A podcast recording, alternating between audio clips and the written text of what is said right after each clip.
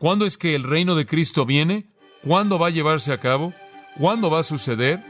El reino de Cristo sigue a la forma final del reino final de las naciones. El reino de Cristo seguirá a la forma final o al reino final de las naciones.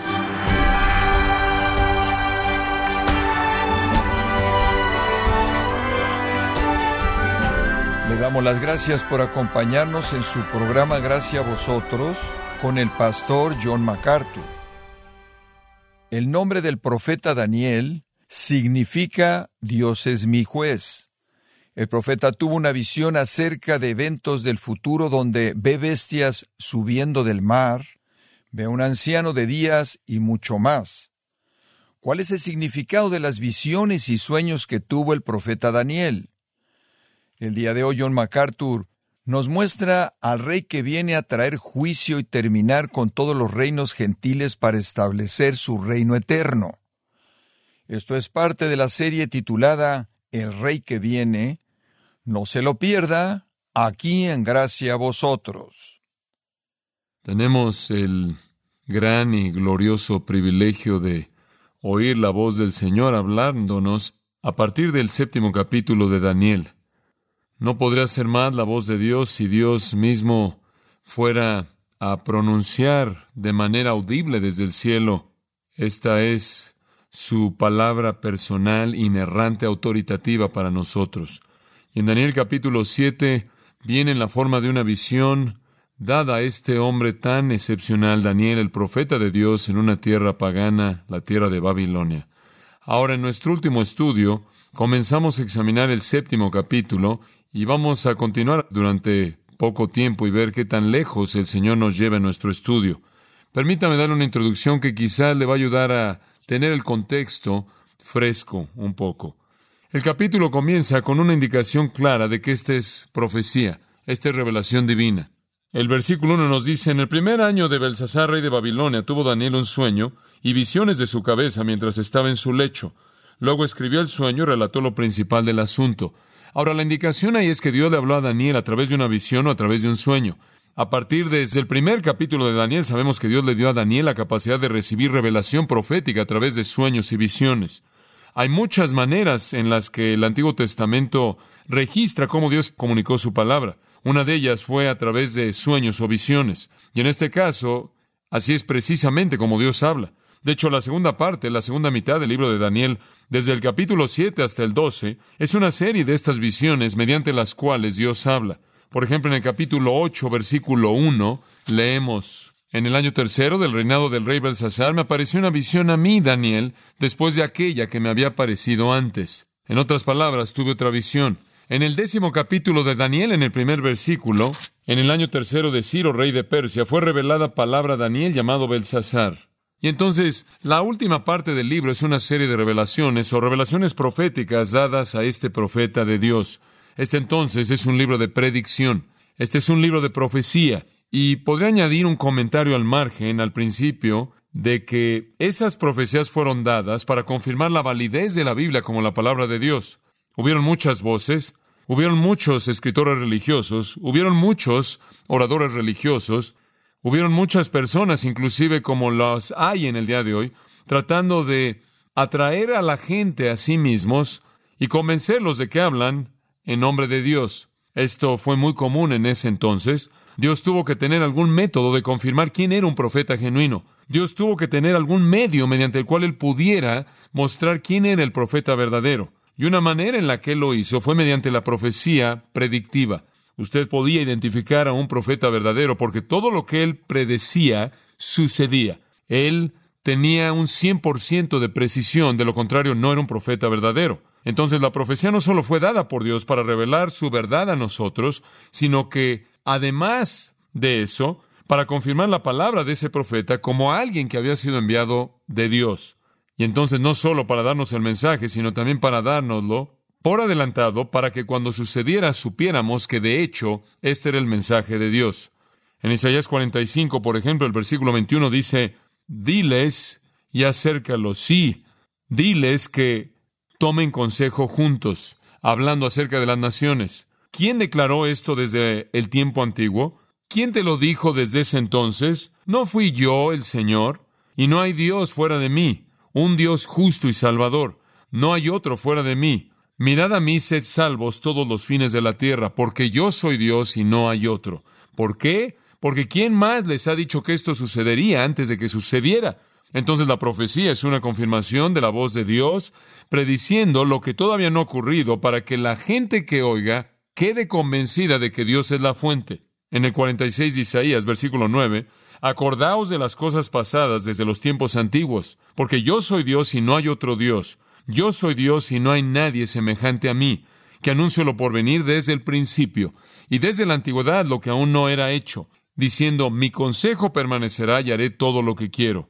Yo hablé y lo haré venir, lo he planeado y también lo haré. Entonces Dios da revelación predictiva, no solo para que sepamos lo que viene por adelantado. Eso no sería lo más necesario de todo, porque no necesariamente necesitamos saber todo lo que viene por adelantado sino que primordialmente para que Dios pueda confirmar que la verdad como es hablada es hablada por su profeta. El hombre no puede predecir el futuro, como usted sabe, porque no es omnisciente, entonces no sabe lo que está por venir. Y él no es omnipotente y por ello no puede controlar lo que está por venir. La capacidad de predecir el futuro involucra omnisciencia, el saber todo, y la omnipotencia, el controlar todo. Y Dios, solo Dios puede hacer eso. Y el hecho de que en la Biblia usted puede encontrar predicciones del futuro que una y otra y otra vez se cumplen, es una indicación de que Dios mismo es su autor. En el capítulo 41 de Isaías, dos versículos más, tráiganlos y muéstrenos lo que sucederá, que muestren las cosas de antes, las que son, para que podamos considerarlas y conocer el final de ellas, o declárenos las cosas que están por venir. Muéstrenos las cosas que vendrán después para que sepamos que son dioses. En otras palabras, todos estos supuestos dioses paganos, todos los ídolos a los que habla en Isaías 41, Dios simplemente les dice que predigan el futuro. Y entonces sabremos que son dioses porque sabremos que tienen omnisciencia y mediante ella pueden saber por adelantado lo que va a pasar y omnipotencia, lo cual controla. ¿Quién puede aceptar ese desafío? Nadie. Nadie en absoluto. He aquí, él dice en el mismo capítulo, ustedes no son nada. Su obra no es nada. Versículo 28. Y vi, y no hubo hombre, inclusive entre ellos, y no hubo consejero de quien cuando yo pregunté de ellos pudiera responder una palabra. He aquí todos son nada. Sus obras no son nada. Sus imágenes forjadas y derretidas son viento y confusión. Y entonces Dios se presenta por encima de todos los otros ídolos mediante su capacidad de predecir el futuro. Ahora, por muy imposible que esto sea para el hombre, no obstante intenta hacerlo. Y a lo largo de la historia humana, usted tiene a sus brujos y magos y adivinos y clarividentes y brujas y mediums y oráculos y aquellos que tratan de predecir el futuro y videntes y astrólogos y demás. Y tiene a todas estas personas, inclusive en la actualidad, que están tratando de presentarse a la sociedad como aquellos que pueden predecir el futuro. Escuche, en Deuteronomio capítulo 18 hay un texto interesante.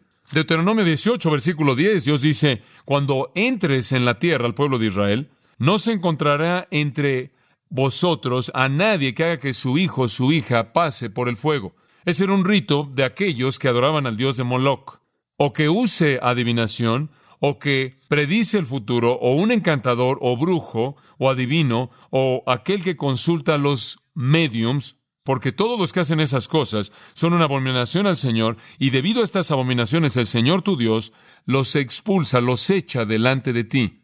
No debían tener ninguna parte en esto. En Números capítulo 23, versículo 19, la Biblia dice que Dios no es hombre para que mienta, ni hijo de hombre para que se arrepienta. Él dijo y no lo hará. Él ha hablado y no lo cumplirá. En otras palabras, en el Antiguo Testamento Dios dice que solo hay una persona que puede predecir el futuro, y no cree usted que nadie más puede porque no pueden. O de vez en cuando podrían, como el reloj que no funciona, está bien dos veces al día, pero hasta ahí. En Deuteronomio capítulo 13, versículo 5, y ese profeta soñador de sueños morirá, porque él ha hablado para desviarlos de Jehová vuestro Dios, quien nos sacó de la tierra de Egipto y los redimió de la casa de servidumbre. Versículo 10, y lo apedrearéis con piedras para que muera, porque él había buscado alejarte de Jehová tu Dios, quien te sacó de la tierra de Egipto, de la casa de servidumbre. En cualquier momento en el que alguien llega y dice, predecir el futuro y dice estar hablando de lo que va a pasar en el futuro y se equivoca, debían ser apedreados. La precisión al 100% es el estándar. Ahora muéstreme usted a un profeta moderno que le gustaría arriesgar su vida al decir que predice el futuro en una circunstancia como esa, una precisión del 100%. Bueno, hubo un hombre así en tiempos antiguos. Hubieron muchos, pero uno en particular fue Daniel. Daniel, de manera inequívoca y sin titubeos, proclamó profecías sin temor en su mente o un temor en su corazón de que sufriera consecuencias negativas, sin temor por su vida. ¿Por qué? Porque cuando él habló, él habló como un profeta legítimo de Dios y su profecía no fue una buena adivinanza, no fue parcialmente verdadera, fue 100% precisa y así fueron el resto de los profetas bíblicos, llamados su precisión es literalmente una realidad asombrosa una realidad asombrosa. Permítame darle una ilustración. Si usted, digamos, que toma una moneda, una moneda de 10 centavos, y la avienta dos veces, hay cuatro resultados posibles. Podría caer en una cara dos veces o de la otra dos veces, o en la primera cara, después en la segunda, o en la segunda y después la primera. La posibilidad de que cayera en la misma cara dos veces es una de cuatro. O dicho de otra manera, si cuatro personas aventaran la moneda dos veces, por las leyes de la probabilidad se esperaría que una de ellas terminara con la misma cara dos veces seguidas. Y solo le digo esto para presentarle esta idea entera de la probabilidad. La probabilidad de que obtenga la primera cara tres veces de tres intentos, claro, es grandemente reducida. Si ocho personas, cada una de ellas, aventara una moneda tres veces, esperaría que una de ellas terminara con la misma cara tres veces. Una persona en dieciséis podría esperar que la misma cara saliera en una secuencia ininterrumpida y demás. Y sigue a partir de ahí. Ahora, si poco más de mil personas todas estuvieran aventando monedas mil veces, las probabilidades son que una de ellas terminaría con la misma cara diez veces seguidas sin que la otra cara rompiera la secuencia. Obtener la misma cara veinte veces en una secuencia ininterrumpida demandaría más de un millón de personas. Un intento ininterrumpido de treinta veces de la misma cara, más de un billón de personas. ¿Qué estoy diciendo? Estoy diciendo que tomar las profecías de la palabra de Dios y decir que sucedieron simplemente por probabilidad es una imposibilidad astronómica.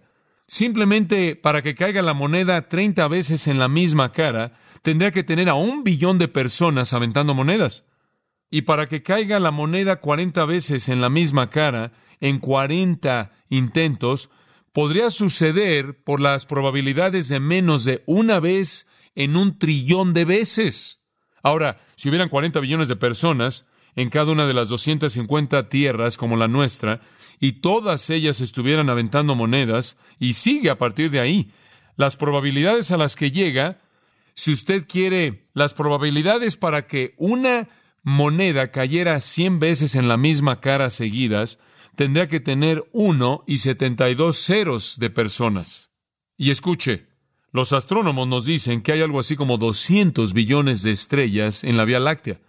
Imagínense que en cada una de las 200 billones de estrellas vivieran cuatro billones de personas. La población de todas las estrellas en la Vía Láctea llegaría a ser de 20 ceros, eso es todo. Simplemente 20 ceros. Pero para que 30 profecías fueran cumplidas simplemente por mera probabilidad, tendría que tener 72 ceros de personas. No puede suceder por accidente. No hay azar, tiene que ser la palabra de Dios. Entonces, cuando Daniel habla junto con todos los otros profetas, más vale que escuche. Simplemente las probabilidades de que se cumplan de manera específica las profecías de Daniel capítulo 7, mediante mera probabilidad, son una imposibilidad absoluta total. Es Dios quien habla. Ahora veamos el texto. Hemos visto tres temas en particular en el capítulo 7. La coronación del rey, la naturaleza del reino y la cronología del reino. La coronación, la naturaleza y la cronología. En nuestro último estudio vimos que el tema del capítulo es la coronación. Eso responde a la pregunta del quién. Y después está la naturaleza del reino. Eso responde a la pregunta qué. Vamos a ver la cronología. Eso responde a la pregunta cuándo. ¿Quién, qué, cuándo? Ahora recuerde que la coronación respondió a la pregunta del quién. Y dijimos que el tema del séptimo capítulo de Daniel es para señalar que Cristo va a venir y va a tomar el liderazgo como el rey de la tierra. Observe el versículo 9. Estuve mirando hasta que fueron puestos tronos y se sentó un anciano de días. Fueron establecidos tronos. Ahora, lo que sucedió en ese punto en particular, véanlo en el versículo 13. Miraba yo en la visión de la noche, y aquí con las nubes del cielo venía uno como un hijo de hombre que vino hasta el anciano de días y le hicieron acercarse delante de él. Y le fue dado dominio, gloria y reino, para que todos los pueblos, naciones y lenguas le sirvieran. Su dominio es dominio eterno, que nunca pasará, y su reino uno, que no será destruido. Entonces la coronación se llevó a cabo allí en los versículos 9 y 13. El Padre se siente en el trono, el Hijo viene en el versículo 13 y en el 14 recibe el reino. Esa es la coronación. Y explicamos eso a detalle. Ahora, ¿cuál es la naturaleza del reino que recibe? Bueno, mencionamos que hay cinco características del reino. En primer lugar, el reino es un reino de autoridad. En el versículo 14, y le fue dado dominio. Y dijimos que la palabra significa autoridad. Él gobierna con una vara de hierro en su reino. Él es un monarca absoluto. Lo segundo que dijimos es que el reino no solo es caracterizado por autoridad, sino por honra. Y le fue dado dominio, gloria. Y gloria significa honra. Él no solo gobierna como un monarca absoluto, sino que él tiene la respuesta correcta del pueblo, de la gente a la que gobierna. No solo es la estructura apropiada conforme él gobierna, sino que inclusive la actitud de la gente es apropiada. Sus corazones están inclinados hacia él. Lo tercero que vimos fue la extensión. La palabra reino es mencionada en el versículo 14. Es mencionada otra vez en el versículo 18. Es mencionado otra vez en el versículo 27. Y vimos la extensión de esto como una monarquía, una monarquía estructurada, un reino en el cual Cristo literalmente gobernó la tierra. Después vimos que este reino tenía espectro, para que todos los pueblos, naciones y lenguas le sirvieran. Esto incluye todo y tiene duración. Su dominio es dominio eterno que nunca pasará y su reino uno que no será destruido. Y el versículo 27 dice esencialmente lo mismo. Entonces, hemos visto algo acerca de la naturaleza del reino. Es un reino de autoridad, de honra. Su extensión es que es un reino estructurado en el cual Cristo gobierna, incluyendo el globo. Su espectro toca a toda la gente. Su duración es que es para siempre. Comienza con un periodo de mil años y después pasa a la eternidad. Ahora, nos queda una pregunta. ¿El quién Cristo, el Hijo del Hombre coronado Rey? ¿El qué es su reino? El cual es eterno, en el cual Él gobierna en una monarquía absoluta. La única pregunta que queda es ¿cuándo va a suceder? Y eso toma el resto del capítulo. ¿Cuándo va a suceder? En Hechos 1 los discípulos dijeron, Señor, ¿traerás en este tiempo el reino? Esa siempre ha sido la pregunta. Todos tenemos la expectativa de Juan, quien dijo, Ven, Señor Jesús de los discípulos que estuvieron en el monte conforme Jesús ascendió al cielo y oyeron a los ángeles decir, este mismo Jesús, quien ha sido quitado de vosotros, vendrá de la misma manera como lo han visto irse. Todos entendemos la esperanza y el corazón de Juan y Pedro y Pablo, conforme escribieron sus epístolas con una expectativa que anhelaba, e inclusive Judas, que Cristo regresara. Y supongo que los cristianos en toda generación se han preguntado, ¿cuándo? ¿Cuándo? ¿Cuándo? Daniel nos da la respuesta en este capítulo. Es una increíble verdad y quiero tomarme mi tiempo para podérselas explicar porque creo que toda palabra que Dios ha colocado aquí, Él quiere que nosotros la entendamos. Y quiero que vea lo que dice. Ahora, en la visión de Daniel, la secuencia, mucha atención, la secuencia del reino de Cristo es desarrollada en una serie de cinco grandes verdades. Y estas son verdades cronológicas, secuenciales. Ahora, número uno, recuerde esto, el reino de Cristo sigue a los reinos de las naciones. Ese es el punto número uno. Quiero que escriba eso. El reino de Cristo sigue a los reinos de las naciones. ¿Cuándo va a suceder? Va a suceder después del curso de la historia humana. Va a seguir a los reinos de las naciones. Ahora este es un enfoque primordial en esta visión. Ahora, comencemos a ver este primer punto como el principio del capítulo, versículos 1 al 3. Ahora, mucha atención. En el primer año de Belsasar, rey de Babilonia, tuvo Daniel un sueño y visiones de su cabeza mientras estaba en su lecho. Luego escribió el sueño y relató lo principal del asunto. Entramos en eso a detalle la última vez. Simplemente recuerde que tuvo una visión. Daniel dijo, y aquí está el resumen, miraba yo en mi visión de noche, y aquí que los cuatro vientos del cielo combatían en el gran mar, y cuatro bestias grandes, diferentes la una de la otra, subían del mar. Ahora, dentro de esta visión en particular, recuerde esto en el capítulo 7, el capítulo 7 es una visión larga, pero dentro de esa visión hay tres segmentos Tres segmentos. Número uno, las cuatro bestias que salen del mar. Número dos, la visión del anciano de días en el trono. Y número tres, Cristo recibiendo su reino conforme él viene en gloria. Esas tres son visiones en sí mismas, parte de una visión más grande que incluye el capítulo entero. Ahora aquí Daniel primero ve en su visión el gran mar. Versículo 2 dice, los cuatro vientos del cielo combatían en el gran mar. Ahora, ¿cuál es el gran mar? Bueno, Daniel, claro, vivía en el área mediterránea y la Biblia solo menciona básicamente cuatro mares, y son los siguientes. El mar de Galilea, el mar muerto, el mar rojo, ¿y cuál es el otro? El mar Mediterráneo. Y el gran mar fue el Mediterráneo, el mar Mediterráneo. Con frecuencia fue llamado el gran mar. Entonces, en la visión de Daniel, él está de pie ahí en la costa del mar más grande que él jamás ha visto. El mar de Galilea realmente no es nada más, francamente, que un lago, un pequeño lago. El mar muerto no es nada más que un lago más grande. Y el mar rojo es simplemente un estrecho de agua, una franja estrecha de agua. El gran mar sería ese mar que sería el más grande que Daniel jamás ve en su vida, y ese sería el Mediterráneo. Y entonces él está en la visión, ahí de pie en la costa del mar Mediterráneo, en el corazón de la historia humana y de la civilización humana, la cual nació en el área mediterránea. Y él ve el mar en turbulencia, en violencia, siendo despedazado. Y lo que está causando esto son los cuatro vientos del cielo. Ahora, básicamente cuatro es un número que está asociado con la tierra. Son cuatro estaciones. Hablamos de las cuatro esquinas de la tierra. Cuatro parece identificarse con los números de la tierra. El viento viene de las cuatro áreas, norte, sur, este y oeste. Y entonces lo que usted ve es la tierra que está en turbulencia. El mar representa a la humanidad y esto es muy común en la Biblia. Por ejemplo, en Apocalipsis 17:15 dice, las aguas que tú viste son la gente, multitudes y naciones y lenguas. El mar parece representar a la gente. Y los vientos simplemente son otra parte de la tierra y su sistema. Y la tierra está en una turbulencia que está hirviendo, convulsionándose en movimiento. Y entonces Daniel está de pie y ve toda la historia humana en turbulencia. Él ve la turbación del día del hombre. Él ve a la humanidad sacudida en su médula debido al impacto turbulento de su pecaminosidad. Los vientos, como puede ver usted, son los varios elementos del pecado humano que se manifiestan y que están involucrados en las naciones que producen la contención y la turbulencia. Y entonces hay confusión general en el mundo conforme Daniel ve.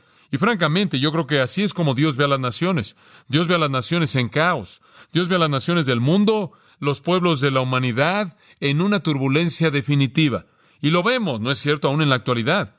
Podemos entender cómo Daniel se siente, porque los medios masivos de comunicación y debido a que todo lo que sabemos de la sociedad humana, nosotros también podemos estar ahí a la orilla de la historia humana y podemos ver nada más que caos total y turbulencia en todo el globo a lo largo de la historia del hombre.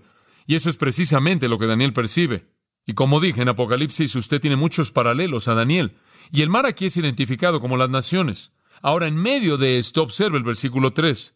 Algo sorprendente sucede. Y cuatro bestias grandes, diferentes la una de la otra, subían del mar. La palabra grande literalmente significa muy grandes, enormes, masivas, monstruos. Escuche, no son un animal, pero son como algunos animales. Solo pueden ser descritos en términos de lo que podemos entender. Entonces son descritos como ciertos animales, sin embargo son distintos, únicos. Son monstruos y cada uno es diverso o único. Entonces, a partir del mar de la humanidad que está hirviendo, está en turbulencia, emanan cuatro superpotencias, cuatro monstruosidades, cuatro grandes imperios que son sangrientos y aterradores. Ahora, ¿cómo afectan al futuro del mundo? Bueno, simplemente para darle un comentario, esto es muy parecido, ¿no es cierto?, a la visión de Nabucodonosor en Daniel capítulo 2. ¿Se acuerda de eso? En donde Nabucodonosor vio esa imagen colosal de oro, plata y bronce y después de hierro y de hierro con barro. Y vimos ahí que eran cuatro grandes imperios mundiales, Babilonia, Medopersia, Grecia y Roma. Bueno, esto es lo mismo otra vez, nada más que desde una perspectiva diferente. Son los mismos cuatro imperios mundiales, pero escuche esto. Nabucodonosor era un pagano, y entonces la visión de Nabucodonosor los vio desde el punto de vista del hombre. En otras palabras, cuando Nabucodonosor vio estas superpotencias que controlarían la historia, Nabucodonosor las vio como una imagen colosal, gloriosa, con una cabeza de oro masiva, monumental, porque esa es la manera en la que las percibió. Pero cuando Daniel las ve, debido a que las ve con el ojo de Dios, él no ve belleza alguna, él no ve maravilla alguna, él no ve el brillo del metal, él ve monstruosidades horrendas, él ve a bestias salvajes, fuera de control, porque esa es la percepción de Dios. El hombre, como puede ver usted, ve sus reinos como algo maravilloso y emocionante y colosal. Y Dios ve los reinos del hombre como algo feo y salvaje y homicida y sangriento. Y entonces por eso es que vemos esta diferencia. El hombre no ve las cosas como Dios las ve. Para el hombre su gran día es colosal, impresionante, triunfal, poderoso, fuerte. Para Dios el día del hombre es salvaje y sangriento y esa es la diferencia. El hombre ve a sus imperios como logros, Dios los ve como algo que está fuera de control.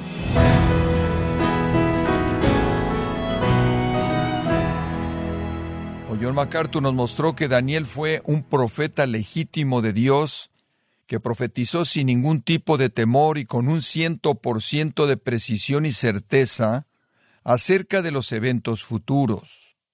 Estamos en la serie titulada El Rey que viene, aquí en gracia a vosotros. Estimado oyente, tenemos a su disposición el libro Llamado a Liderar, escrito por John MacArthur. Este es un libro necesario para aquellos que quieren aprender un modelo de liderazgo basado en la palabra de Dios. Adquiéralo en nuestra página en gracia.org o en su librería cristiana más cercana. Y quiero recordarle que puede descargar todos los sermones de esta serie El Rey que viene, así como todos aquellos que he escuchado en días, semanas o meses anteriores, recordándole que puede leer artículos relevantes en nuestra sección de blogs, ambos en gracia.org. Si tiene alguna pregunta o desea conocer más de nuestro ministerio, como son todos los libros del pastor John MacArthur en español, o los sermones en CD que también usted puede adquirir, escríbanos y por favor mencione la estación de radio por medio de la cual usted nos escucha en gracia vosotros. Es importante conocer no solo el país y ciudad de donde usted nos escucha, sino también la radio. Para quienes contactan nuestro ministerio por primera vez, pueden solicitar una copia del mensaje de promoción sin costo alguno, un mensaje por oyente únicamente. Si usted vive en los Estados Unidos o Puerto Rico, escríbanos a Gracia Vosotros, P.O. Box 4000, Panorama City, California 91412. O puede escribirnos a través del siguiente correo electrónico radio arroba en nombre del pastor John MacArthur, de nuestra asistente administrativa Jessica Fonseca y del personal, le damos las gracias invitándole para que nos acompañe en la próxima edición y juntos continuar desatando la verdad de Dios un versículo a la vez en gracia a vosotros.